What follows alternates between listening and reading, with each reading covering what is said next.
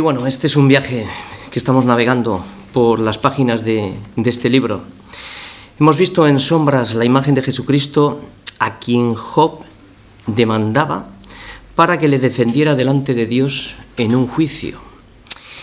Pero en el capítulo de hoy, de una manera más real, hace una de las mayores declaraciones y más sorprendentes de toda la escritura, al pronunciar con más de dos mil años de anticipación de la venida de Cristo, yo sé que mi Redentor vive. Es una declaración impresionante con dos mil años antes de la venida de Cristo. Esto lo que nos enseña es que la obra redentora de Cristo era también la única base por la cual los pecadores de la antigüedad podían ser salvos.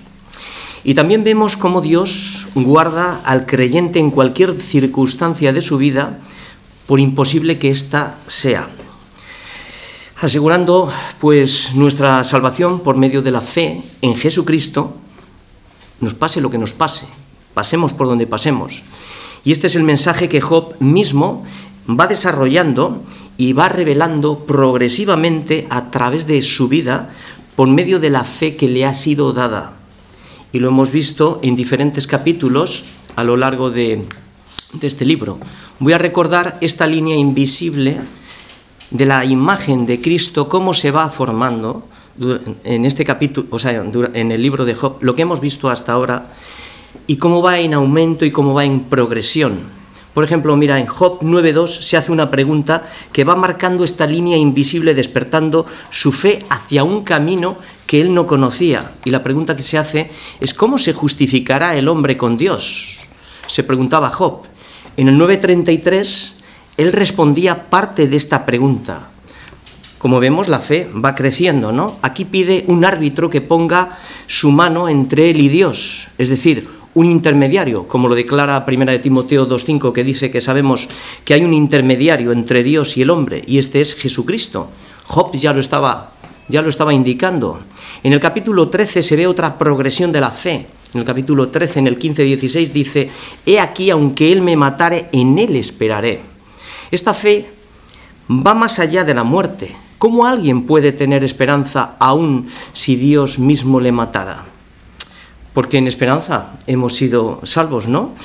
Pues él mismo responde en el capítulo 16, él mismo será mi salvación, dice del Señor, él mismo será mi salvación.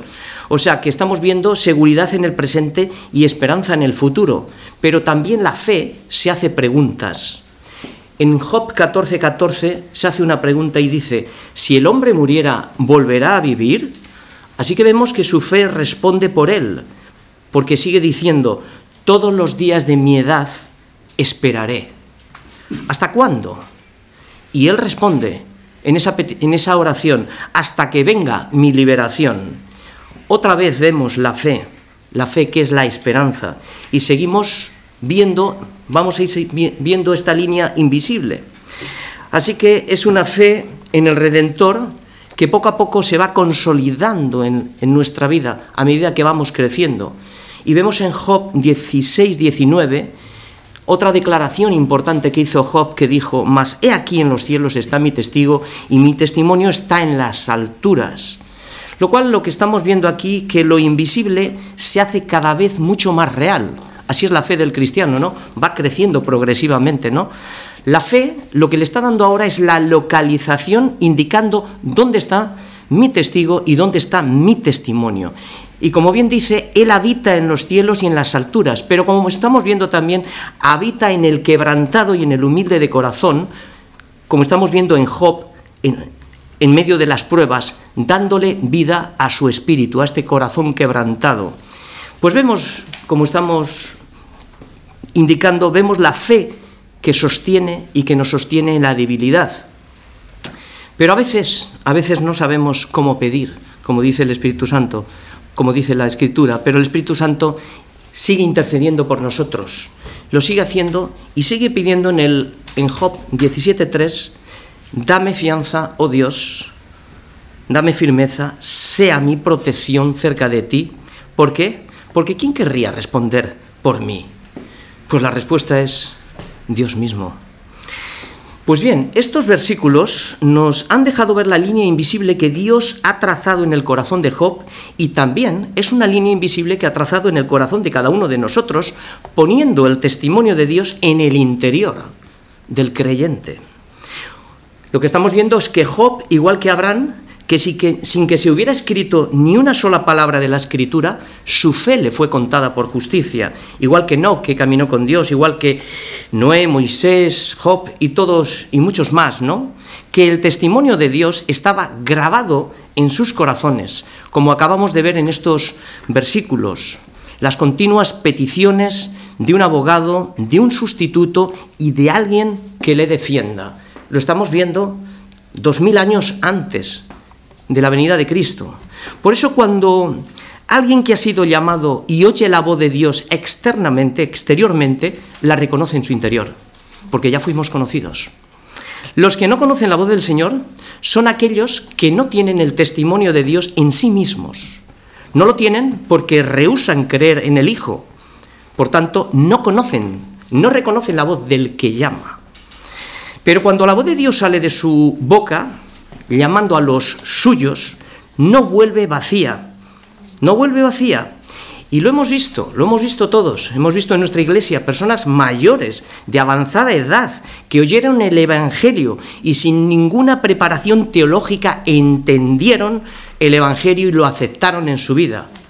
Y nos podríamos preguntar, y así todos nosotros, ¿por qué este entendimiento? Porque el testimonio de Dios estaba grabado en sus corazones estaba grabado en sus corazones. Y este es el testimonio de Dios, la fe que nos ha sido dada. Por tanto, el que cree en el Hijo de Dios, el que cree en el Hijo de Dios, tiene, posee este entendimiento, tiene el testimonio de Dios en sí mismo, lo tiene. El que no cree a Dios, no lo tiene. Por tanto, le ha hecho mentiroso, porque no cree, no ha creído en el testimonio que Dios ha dado acerca de su Hijo. ¿Y cuál es este testimonio? Este es el testimonio, que Dios nos ha dado vida eterna y que esta vida está en su Hijo. Por tanto, conclusión, el que tiene al Hijo tiene la vida. Y el que no tiene al Hijo no tiene la vida porque no tiene el testimonio en sí mismo. Así que vemos que el libro de Job es mucho más profundo que un mensaje histórico, mucho más que una vindicación de su siervo, que también, mucho más que una explicación divina de las causas del sufrimiento y la enfermedad, que también, lo que nos muestra a través de Job es el plan de salvación, los padecimientos de nuestro Señor Jesucristo, vituperado, escarnecido, despreciado, abandonado por todos. En definitiva, lo que estamos viendo brillar cada vez más y con mayor intensidad es la cruz de Cristo en el libro de Job y por toda la Biblia. Es la misericordia de Dios revelando la solución al problema del hombre, dejándonos ver la separación que el pecado produjo entre Dios y nosotros. Así pues Jesucristo nos reconcilia con el Padre y nos reconcilia a través de su muerte expiatoria y la resurrección de los muertos, trayendo a nuestra vida fe, consuelo, seguridad, esperanza y vida eterna en su nombre. Así que esta es la victoria que vence al mundo, nuestra fe. Una fe triunfante, una fe triunfante, aunque mi corazón desfallezca. Yo sé que mi redentor vive. Esa es la fe, la fe que triunfa. Job 19. Pues muy bien, vamos a leer todos los versículos.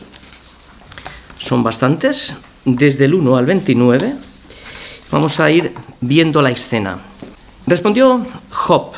Entonces respondió Job y dijo, ahora está respondiendo a sus amigos, ¿hasta cuándo angustiaréis mi alma y me moleréis con palabras? ¿Ya me habéis vituperado diez veces? ¿Es que no os avergonzáis de injuriarme? Aun siendo verdad que yo haya errado, sobre mí recaería el error. Pero si vosotros os engrandecéis contra mí y contra mí alegáis mi oprobio, sabed ahora que Dios me ha derribado y me ha envuelto en su red.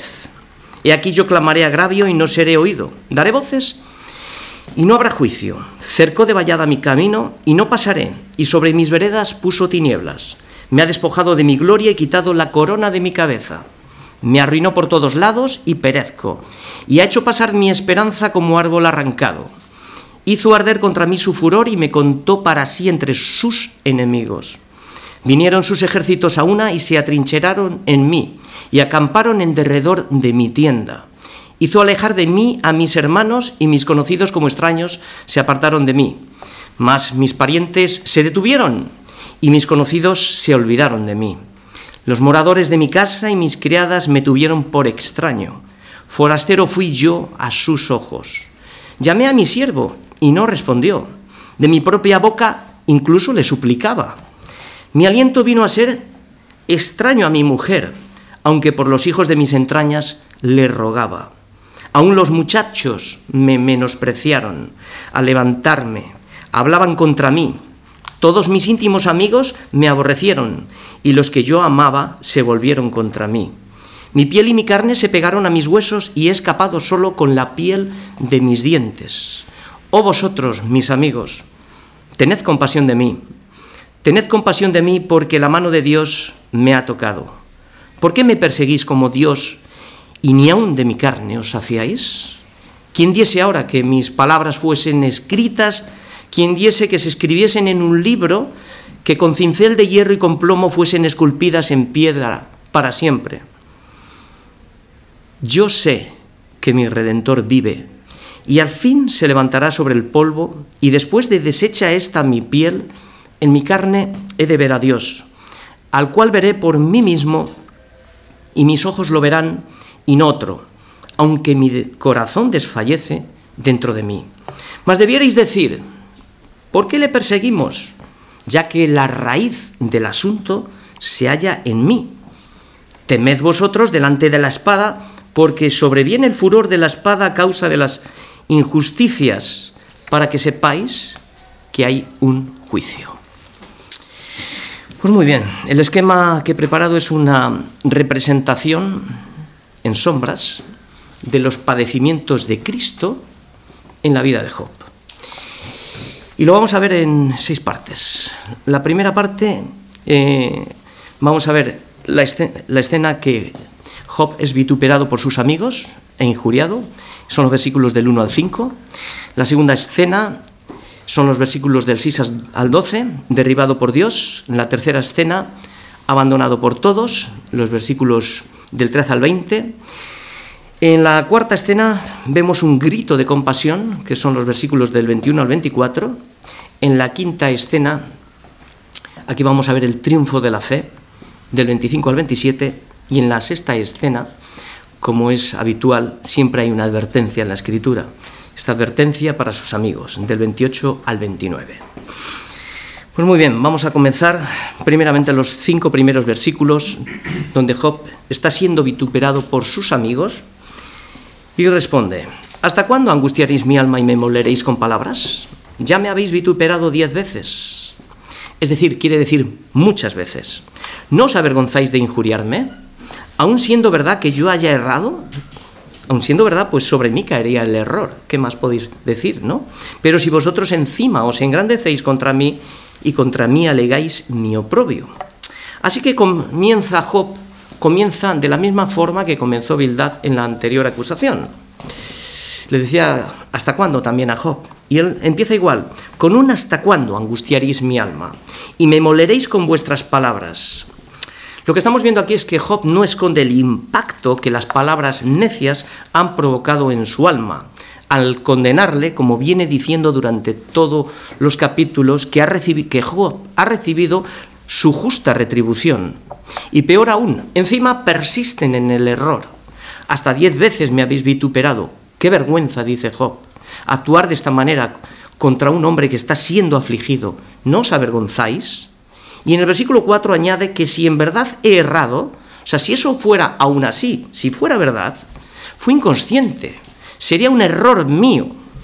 Esto lo que nos enseña que hay una gran diferencia entre los pecados cometidos por presunción y aquellos cometidos y aquellos pecados que han sido cometidos por error o por ignorancia. Por eso David decía, ¿quién puede entender sus propios errores, no? Declárame mis errores, los que me son ocultos, ¿no? Para poderlos entender y arrepentirme. Y sigue diciendo Job, Si sufro yo solo, pues entonces será el efecto de mi error. Si es una retribución, ya estoy sufriendo el efecto de mi error, como vosotros decís, ¿no? Si me aparté de Dios y de sus mandamientos, pues ¿quiénes sois vosotros para condenarme a mí? Creo que ya es suficiente para un hombre sufrir su propio error que tener encima que soportar pues un reproche adicional, ya que una cosa es amonestar con amor, ayudar para restaurar, como hemos dicho más veces, y otra muy diferente es ponerse de juez para amonestar condenando y pisoteando. Aquí lo que estamos viendo son los dos lados de la moneda. La verdadera religión es servicio, es consuelo, es misericordia y es amor al afligido. Y al revés, cuanto más falsa es una religión, más legalista, más cruel y mucho más miserable.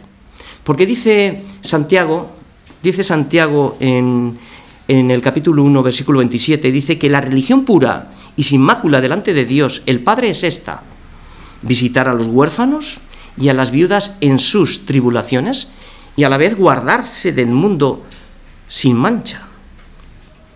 Porque podríamos ser tentados también. ¿Qué diferencia, no? ¿Qué, ¿Qué, diferencia? Así que vemos que no consiste en palabras, no solamente consiste en palabras el consuelo, consiste en hechos, como acabamos de ver. Y el interés de Job, lo que estamos viendo es que no era solo saber cuál era su pecado, no solamente era saber cuál era su pecado, sino también entender su gravedad, porque si no entendemos esto, entonces no va a producir, no va a producir un verdadero arrepentimiento de saber que hemos ofendido a Dios. Ahora bien, puedo llegar a tener la información y no entender, o no querer entender, como muchas veces creo que nos pasa, ¿no? Porque nos hemos acostumbrado a encubrir el pecado y no confesarlo y no saber que es una gran ofensa al Señor, ¿no? El espíritu de Job es el deseo de saber, de no solo saber, sino también de entender. Por eso preguntó en el 13:23, ¿cuántas iniquidades y pecados tengo yo? Le preguntó y dijo, hazme entender mi transgresión y mi pecado. Ese era el deseo de Job.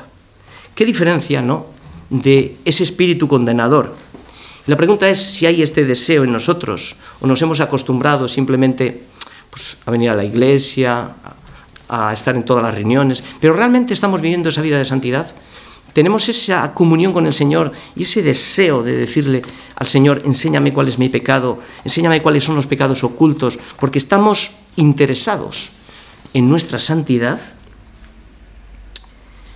y la pregunta es, ¿qué hacemos cuando nos los deja ver? ¿O cuando los vemos a través de, de alguien que con amor nos amonesta? En este caso podría ser el pastor o podría ser cualquier hermano en la iglesia. Cuando nos amonesta con amor, ¿qué hacemos? ¿Seguimos resistiéndonos?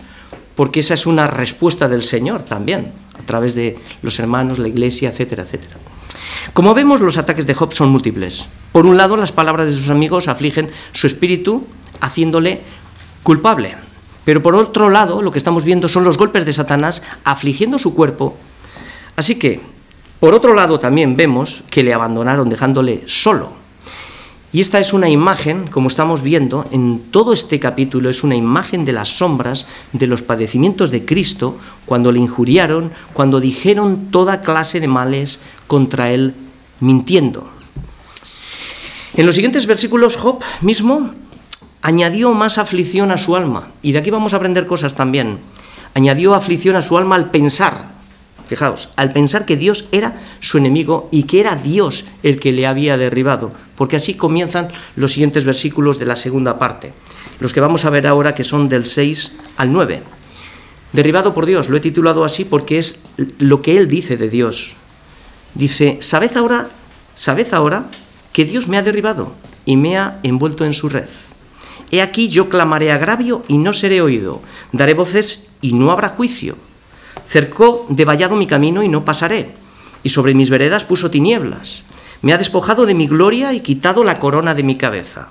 Me arruinó por todos los lados y perezco, y ha hecho pasar mi esperanza como árbol arrancado. Hizo arder contra mí su furor y me contó para sí entre sus enemigos. Vinieron sus ejércitos a una y se atrincheraron en mí y acamparon alrededor de mi tienda.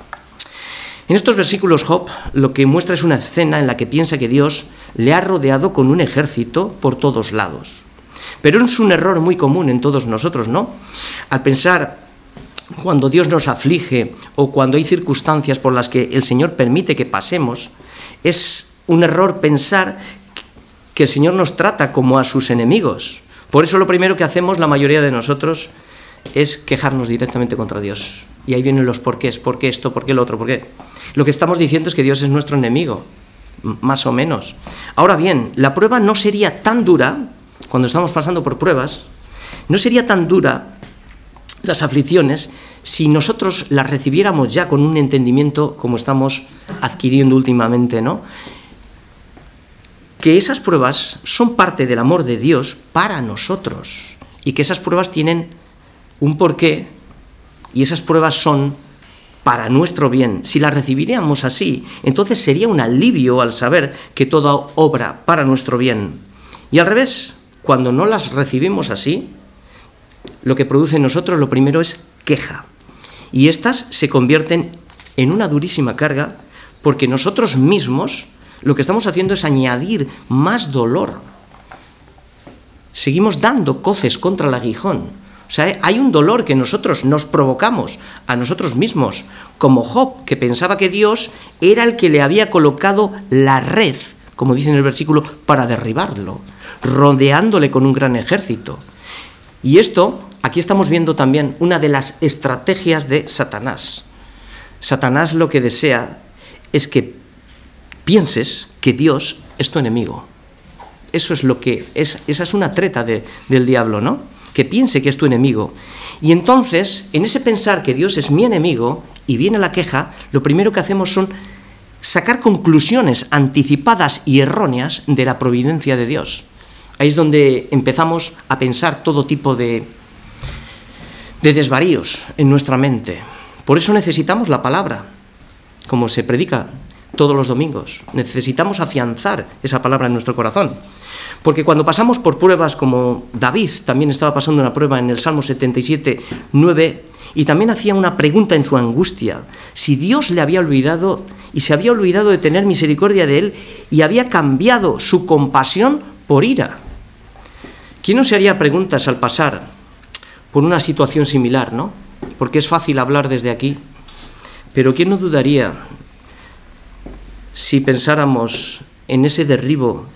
Empezamos a pensar, he sido derribado por Dios, he caído en una red, clamo y doy voces y nadie me oye. A veces nuestras oraciones parece que Dios está sordo. Mi camino está vallado y, y en las veredas hay tinieblas. Me ha despojado de toda mi corona y de mi gloria, que podría haber permitido el Señor que yo me hubiera arruinado, hubiera pasado por situaciones muy difíciles, me ha arruinado por todas partes, mi esperanza ha sido arrancada, su ira arde contra mí y me ha declarado su enemigo, y sus ejércitos se han atrincherado y me han rodeado. ¿Quién no se quejaría? No estoy aumentando ni estoy diciendo que sí que es normal que nos quejemos. Pero ¿quién, pasando por una situación de estas, no se quejaría cuando no hay un entendimiento de la soberanía de Dios? El propio David en el mismo salmo y en su meditación después hace una reflexión de estas preguntas, porque no solo hizo esa, hizo varias, y llegó a esta conclusión, enfermedad mía es esta. Llegar a pensar de Dios semejante cosa, enfermedad mía es esta.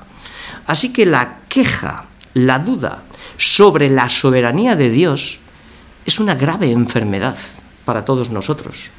Estamos añadiendo dolor a nuestra situación. Y para recobrar el sentido y fortalecernos en la fe, debemos de traer a la memoria la palabra de Dios que es viva y eficaz, recordando lo que antes éramos, de dónde nos ha sacado el Señor y cómo nos ha librado de las garras del diablo y cómo nos ha dado la libertad en Cristo. Por eso debemos de recordar. Ahora bien, como estamos viendo, el ataque de Satanás es doble. Consiste, primeramente, ya hemos visto una carga verbal, ¿no? De condenación a Job.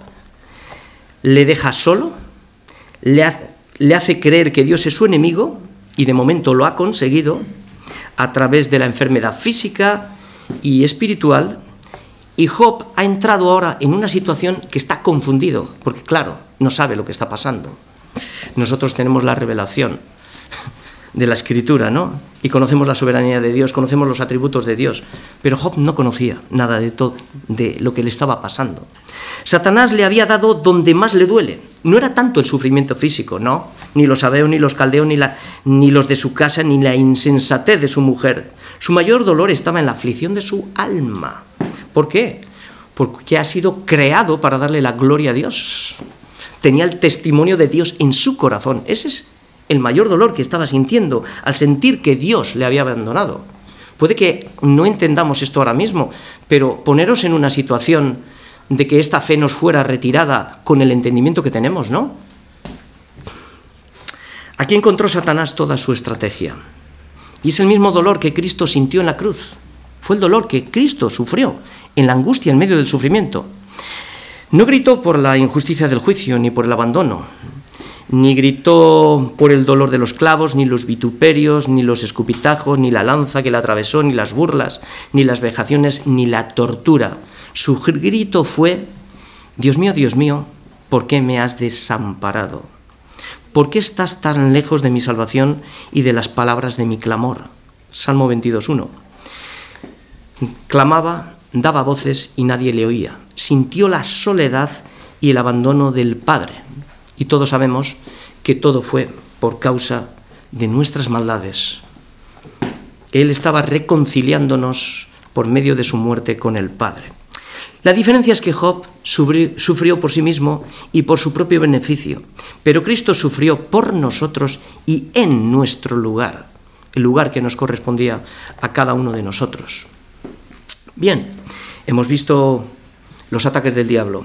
Le ha injuriado, con sus amigos, machacándole con todas las palabras, condenándole, le ha derribado, ha hecho que Dios sea su enemigo y ahora va a sentir el abandono de todos, que es la tercera parte que vamos a ver, para que veamos los ataques y hasta, hasta dónde le está acercando, como bien ha dicho, me ha rodeado y me ha acercado. En realidad es Satanás quien lo está haciendo con permiso del Señor, evidentemente. Nada puede hacer Satanás, si el Señor no lo permite, porque lo permite para un propósito y beneficio, que lo vamos a ir viendo, lo estamos viendo progresivamente. Y dice, hizo alejar de mí a mis hermanos y mis conocidos como extraños se apartaron de mí. Mis parientes se detuvieron y mis conocidos se olvidaron de mí. Los moradores de mi casa y mis criados me detuvieron por extraño. Forastero fui yo a sus ojos. Llamé a mi siervo y no respondió. De mi propia boca le suplicaba. Antes la llamada a un siervo solamente era con levantar la mano y el siervo venía inmediatamente. ¿Dónde se ha visto que el señor de la casa suplique a un siervo? Mi aliento vino a ser extraño a mi mujer por la elefantitis, la enfermedad que tenía, aunque por los hijos de mis entrañas le rogaba. Aun los muchachos me menospreciaron al levantarme, hablaban contra mí. Esto era un, terrible, ¿no? A una persona mayor en aquella época, menospreciarla. Todos mis íntimos amigos me aborrecieron y los que yo amaba se volvieron contra mí. Mi piel y mi carne se pegaron a mis huesos y he escapado solo con la piel de mis dientes. Se le cayeron todos los dientes. Así que vemos que el enemigo no deja espacio para el consuelo y el alivio. Ha conseguido hacer de Job el enemigo de Dios y que todos sus amigos, parientes, siervos y la gente del pueblo y aún su propia mujer lo abandonen, lo dejen completamente solo. Lo que no debemos de perder ahora mismo es de vista el objetivo de Satanás, que es llevar a Job hasta el límite para que maldiga a Dios. Ni tampoco tenemos que perder el objetivo y la soberanía de Dios que le puso límite a Satanás. Y que el objetivo, lo vamos a ir viendo, ¿no? Pero uno, el límite es que no puede arrancar del corazón de Job la fe que Dios le había depositado en él. No puede. Ahí es donde está todo el ataque. Y no pudo hacerlo, no pudo hacer que Job maldijera a Dios, a pesar, fijaros que es muy fácil leer, pero pensar, a pesar de que mis hermanos se alejaran de mí, mis conocidos se apartaran de mí, mis parientes se detuvieran, mis conocidos se olvidaron de mí, mis sirvientes de mi casa, dependientes, me tuvieron por extraño, cuando llamé no respondió nadie, en vez de mandar les suplicaba, mi siervo ya no responde, ni suplicándole, mi mujer se apartó de mí, no le gustó mi, mi, aliento y me dejó solo y encima le rogaba, los muchachos menospreciaron hablando mal de mí, mis íntimos amigos me aborrecieron, los que yo más amaba se volvieron contra mí, este se está, se está refiriendo a sus tres amigos, pero escapé con la piel en mis dientes. Esto es una fe triunfante. Nadie puede sostener esto. Nadie terminaríamos todos aborreciendo a Dios, absolutamente. Pero la fe que nos ha sido dada nos sostiene y nos guarda. Y todas estas acciones que acabamos de, de, ver es un vivo retrato del abandono que Cristo sufrió en sus padecimientos. Porque no solo sufrió el abandono del Padre, sino que también sufrió el abandono de todos. Por tanto, hemos visto a Job aquí atacado verbalmente, como hemos visto, con palabras acusatorias, hemos visto el abandono de Dios, hemos visto el abandono de la sociedad, y esta situación le está preparando para las siguientes escenas que vamos a ir viendo. Y vamos a ir ahora a la cuarta escena, que es un grito de compasión. El enemigo le va acercando, pero vamos a ir viendo cómo Dios coge ventaja y con lo, con los, con lo que el diablo está haciendo, Dios tiene un propósito en todo esto, ¿no? Entonces dice, oh vosotros mis amigos, grita, tened compasión de mí. Tened compasión de mí porque la mano de Dios me ha tocado. ¿Por qué me perseguís como Dios y ni aun de mi carne os habéis saciado, viendo cómo estoy, ¿no? ¿Quién diese ahora que mis palabras fuesen escritas?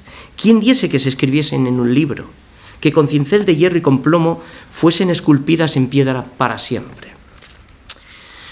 La verdad es que es muy, es muy angustiante para alguien que ama a Dios estar perseguido, estar afligido por sus propios amigos. Es muy angustiante. Cualquiera de nosotros que nos podamos poner en esta situación, es muy angustiante no encontrar ningún tipo de apoyo, ningún tipo de compasión y tan solamente el rechazo de todos. Sin embargo, su sufrimiento fue de gran consolación. Él no encontró consolación, pero su sufrimiento es de gran consolación para las siguientes generaciones. Al hacer la siguiente petición, ¿quién diese ahora que mis palabras fuesen escritas? Pues bien, su petición fue contestada. Sus palabras fueron incluidas en el canon de la Biblia en 42 capítulos, impresas en más de 2 billones de copias traducida a más de 2.000 idiomas diferentes. Así que la Biblia es el libro con mayor número de copias y traducciones del mundo. Vemos que la petición de Job ha sido más que contestada. Fueron escritas en un libro, de de manera que permanecen hasta hoy, como si se hubiesen cincelado en hierro y en plomo y esculpidas en piedra, y con una promesa también impresa, que la palabra de Dios permanece para siempre. ¿Esto qué nos enseña a nosotros? Pues nos enseña muchas cosas. Nos enseña que nuestras oraciones, muchas de ellas no serán contestadas en vida y probablemente ni las veremos. Pero no desesperemos en nuestras peticiones por la salvación de nuestros hijos, marido, mujer o familiares, o por el avance del Evangelio, porque muchos se fueron y no lo vieron. Muchos predicaron sobre Cristo y no lo vieron. Pero Dios hizo grandes cosas en respuestas a muchas oraciones que Él mismo puso en nuestro corazón, haciéndonos partícipes a todos nosotros de sus planes. Nos asombraremos cuando estemos en su, su, presencia y veamos las obras que Dios hizo después de nuestra partida. Y descubriremos todos que nuestro trabajo no fue en vano. Hemos visto peticiones en esta iglesia de gente que se marchó y hemos visto respuestas.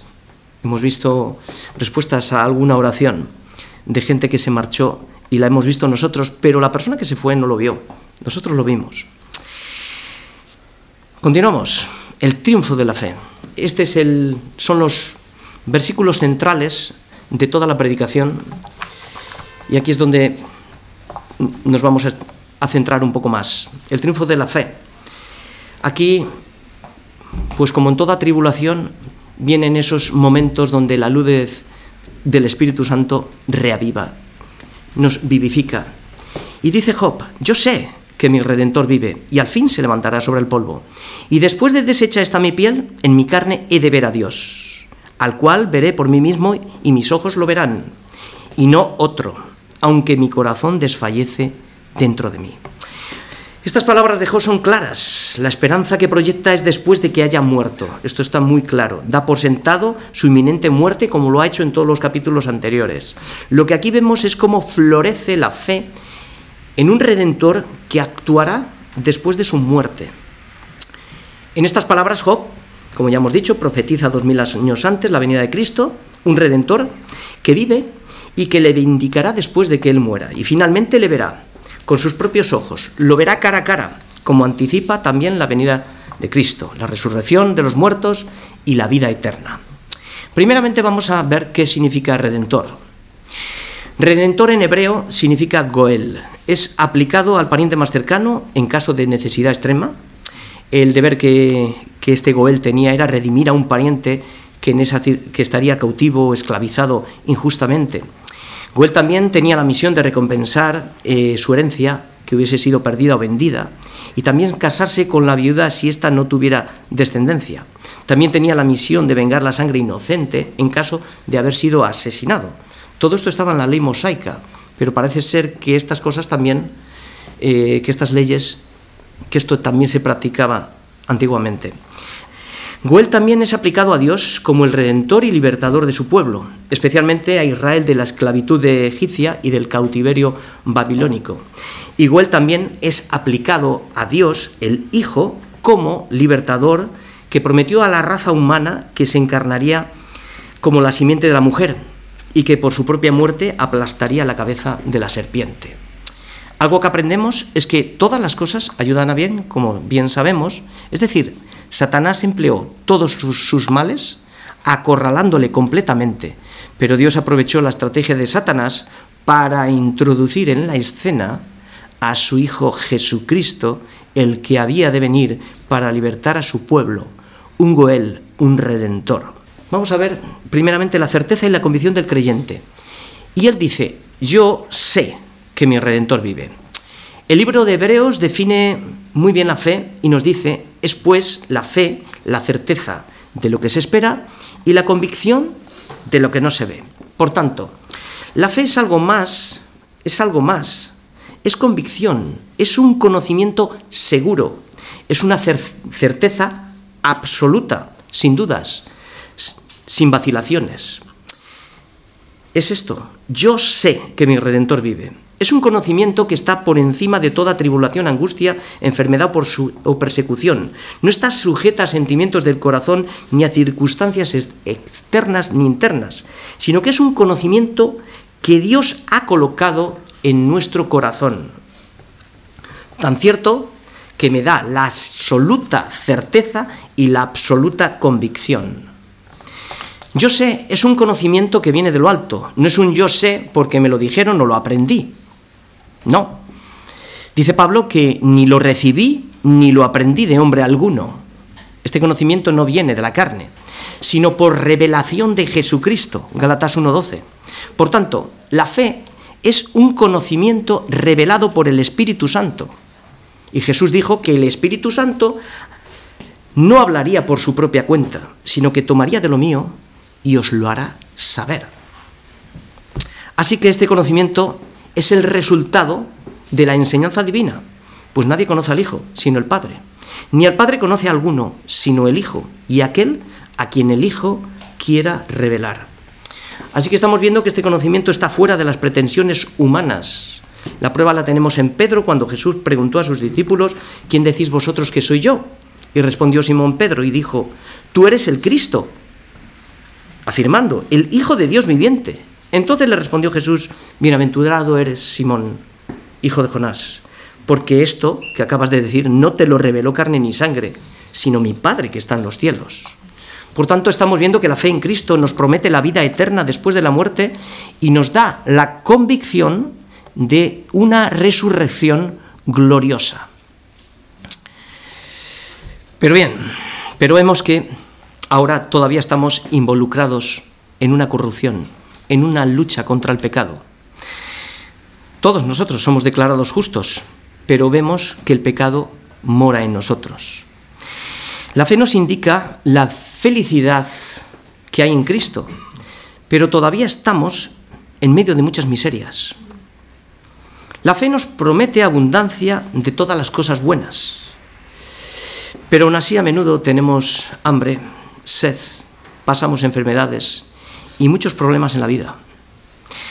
Jesucristo dice que viene pronto, pero parece que tarda, ¿no? Pero a veces parece que esto que está sordo cuando estamos en pruebas. Pero ¿qué sería de nuestra fe? ¿Qué sería de nuestra vida sin fe? Si esta fe no estaría apoyada y sustentada por la palabra de Dios y el Espíritu Santo iluminando nuestra mente en cada una de estas circunstancias que acabo de mencionar, ¿qué sería? Esto hoy es un gran consuelo para el creyente que es lo que vamos a ver ahora. El consuelo del creyente. ¿En qué consiste el consuelo del creyente? Pues el consuelo del creyente tiene su base en el conocimiento interior, de saber quién soy yo y quién es Él. Yo sé que mi Redentor vive. ¿Qué mayor consuelo hay que poseer esta convicción? Pero si solo digo, eso espero, como a veces decimos, eso espero, ¿no? Esto es una posición bastante cómoda, pero ¿sabéis una cosa? No me, no me deja llegar a la esencia del consuelo. ¿Por qué? Porque en medio está la duda. El consuelo nace de una, de una profunda convicción. Yo lo sé. No yo espero, yo lo sé. Aun cuando la muerte esté a las puertas o la enfermedad, la ruina o la persecución, esta convicción de fe no deja espacio a la duda, no deja. Por eso esta fe nos lleva más allá. No solo es decir yo sé, sino Cristo es mi redentor. Así que lo que estamos viendo es que mi es la palabra que une al creyente directamente con Cristo. Mi redentor es Cristo. Él posee el poder en el cielo y en la tierra, tiene el poder para dar vida a los que el Padre le ha dado, Él es el autor de la vida, porque tiene vida en sí mismo y tiene poder para dar vida a quien Él quiere. Por tanto, no hay mayor consuelo, no hay mayor consuelo que poseer el testimonio de Dios impreso en nuestros corazones. Nos consuela en el presente cuando realmente desviamos nuestra mirada hacia el futuro, cuando le miramos a Él, ¿no? O sea, viviendo con los pies en la tierra y nuestra mente en el cielo. Y aquí vemos que nos promete una esperanza en la resurrección. Dice, al fin se levantará sobre el polvo. O sea, que el primer Adán nos llevó al polvo de la tierra, pero el segundo Adán nos sacará del polvo de la tierra. Así que la esperanza de la resurrección es para nosotros ya, en esta edad, es que Cristo ya ha resucitado. Él dijo, yo soy la resurrección y la vida, por tanto no temas, yo soy el primero y el último, el que vivo y estuve muerto, mas he aquí que vivo por los siglos de los siglos. Él se levantó del polvo de la tierra, ¿no? Saber, saber que nuestro Redentor vive es la base de nuestra fe. Porque si Cristo no murió, si Cristo murió pero no resucitó, pues entonces nuestra fe es vana. Aún estamos en pecados. Si Él no resucitó, aún estamos en pecados. Entonces seremos, como dice Pablo, los más dignos de conmiseración. Pero la gran noticia, la gran noticia del creyente es que Cristo ha resucitado, que la piedra fue removida, la tumba está vacía y Cristo reina ahora por los siglos de los siglos. Amén. Así que la esperanza de que un día le veré cara a cara es esta. Dice, después de deshecha mi piel y en mi carne de ver a Dios, al cual veré por mí mismo, mis ojos lo verán y no otro, aunque mi corazón desfallece dentro de mí. Fijaos la convicción con la que está hablando Job. Aquí también estamos viendo el contraste de Job en su visión anterior. Era incapaz de ver a Dios, Dios estaba ocultándose, Dios era su enemigo, y ahora vemos a un Job totalmente lúcido al afirmar, mis ojos le verán. Certeza de lo que Job espera y convicción de lo que verá, aunque ahora no, no vea nada. Aunque Dios ahora se oculta de nuestro rostro, de nuestro rostro, le contemplaremos nuevamente, porque la fe confía en lo que no se ve. Este es un gozo espiritual, un gozo anticipado como un privilegio de saber que le veremos cara a cara, tal como Él es, tal como Él lo ha prometido. Como dice Juan, amados, ahora somos hijos de Dios, y aún no se ha manifestado lo que hemos de ser, pero sabemos, sabemos, convicción, que cuando Él se manifieste, seremos semejantes a Él porque le veremos tal como Él es. Así que Dios ha traído consuelo al corazón de Job dándole una esperanza de restauración y de vida eterna, diciendo, mis ojos lo verán. Pero finalmente, finalmente, todo ojo le verá. Los que le recibieron han sido ya hechos hijos de Dios y estos son los que le recibirán con gran, alegría y gloria. Pero los que no le recibieron, los que no creyeron en su nombre, los que, los que persiguieron a su iglesia y aquellos que le traspasaron, lamentarán su venida. Y nos acercamos al final. Job no cierra esto sin antes hacer una advertencia a sus amigos. Es la sexta parte, los dos versículos finales que dicen, mas debierais decir, ¿por qué le perseguimos? Ya que la raíz del asunto se halla en mí, temed vosotros delante de la espada, porque sobreviene el furor de la espada a causa de las injusticias, para que sepáis que hay un juicio. Así que el discurso de Job comenzaba declarando el dolor de las palabras que sus amigos producían en él y termina con una advertencia. Si persistís en el error, la ira de Dios caerá sobre vosotros. La pregunta que deben hacerse ahora es ¿por qué le perseguimos? Para que lo consideren. Porque la raíz del asunto se encuentra en mí, dice Job. ¿Y cuál es la raíz del asunto? Pues está en el contexto. Y la raíz del asunto es yo sé que mi redentor vive. Este es el asunto. La información que Dios ha revelado a Job por el Espíritu Santo acerca de su Hijo. El testimonio en sí mismo. Así que esta es la raíz del asunto, que se encuentra en cada uno de sus hijos. O sea, el testimonio de Jesucristo en el corazón del creyente. Hay un paralelismo con la raíz del árbol. Aquí hay un paralelismo con la raíz del árbol. Así como la raíz del árbol lo mantiene firme al árbol y le da vida, pues así la fe es la raíz del asunto, la cual nos mantiene firmes en medio de las circunstancias, avivando el fuego del Espíritu. Ahora bien, así como la raíz del árbol no tiene suministros propios, sino que los encuentra en la tierra y de ella lo que hace es extraer todos los nutrientes y luego esos nutrientes los transmite hasta las ramas más altas, pues así también la raíz de nuestra fe se nutre y se fortalece por la palabra de Dios buscando la tierra, o sea, buscando todo en Cristo, no fuera de Cristo, buscando todo en Cristo, de ahí se fortalece nuestra fe.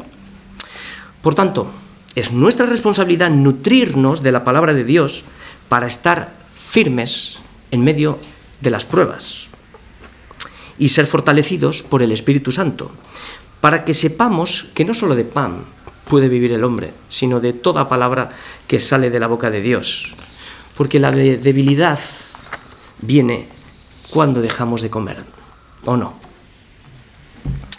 Por eso la palabra de Dios está llena de advertencias, son las señales que nos indican cómo debemos conducirnos en esta vida para no salirnos del camino. Advertencias que cada domingo escuchamos. Por eso dice Job que es mejor temer a la espada, para que puedas arrepentirte y pedir misericordia, porque ahora es tiempo de salvación, no siendo que repentinamente caiga la ira de Dios a causa de las injusticias y no haya tiempo para la misericordia, o sea, para el arrepentimiento, mejor dicho, porque misericordia hay, ya que hay un juicio, hay un juicio, porque al final toda impiedad y toda injusticia de los hombres que detienen con injusticia la verdad ha de ser juzgada. También dice el Señor que toda palabra ociosa que salga de los hombres será juzgada. Termino. Dios ha depositado en nosotros el testimonio de su Hijo Jesucristo. Fuimos salvos por gracia. Y esta salvación se consuma por medio de la fe en Jesucristo. La fe que nos ha dado es una fe triunfante porque somos más que vencedores por medio de Cristo. Nosotros no hemos puesto nada.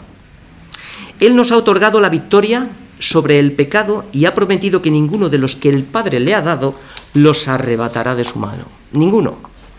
Satanás debilitó la vida de Job hasta el extremo.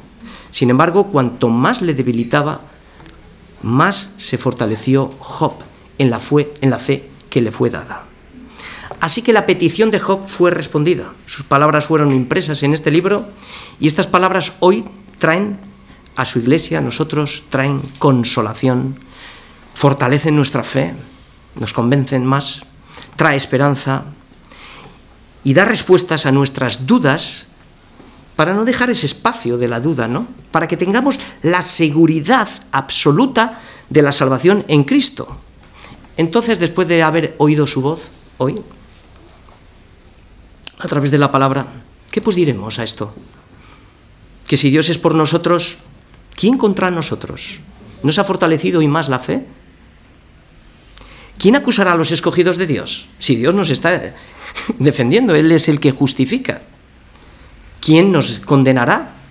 Si va a haber un juicio y el que, y el, que juzga es el Señor. ¿Quién nos separará del amor de Cristo, tribulación, angustia, persecución, hambre, desnudez, peligro, espada? Todo lo que le está pasando a Job. Dice que antes, en todas estas cosas, hay una fe que nos ha sido dada. Somos más que vencedores por medio de aquel que nos amó. La fe triunfa sobre todo esto. Y la seguridad de nuestra salvación son los siguientes versículos. Estoy citando Romanos, Romanos 8 del 31 al 39, lo que estoy citando. Y en Romanos 8, 38, 39, aquí nos declara la seguridad de la salvación, por lo cual estoy seguro, seguro, no a lo mejor o espero, no, estoy seguro de que ni la muerte, ni la vida, ni ángeles, ni principados, ni potestades, ni lo presente, ni lo porvenir, ni lo alto, ni lo profundo, ni ninguna otra cosa creada, nos podrá separar del amor de Dios, que es en Cristo Jesús, Señor nuestro. Amén. ¿Cuál es la victoria de, que vence al mundo? La fe que nos ha sido dada.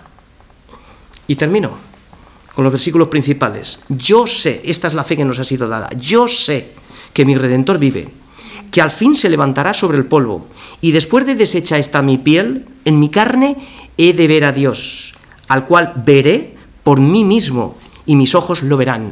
No los veré por los ojos de otro. Cada uno los verá por sus propios ojos. Aunque mi corazón desfallezca dentro de mí, le veré. La victoria que vence al mundo es nuestra fe. Amén.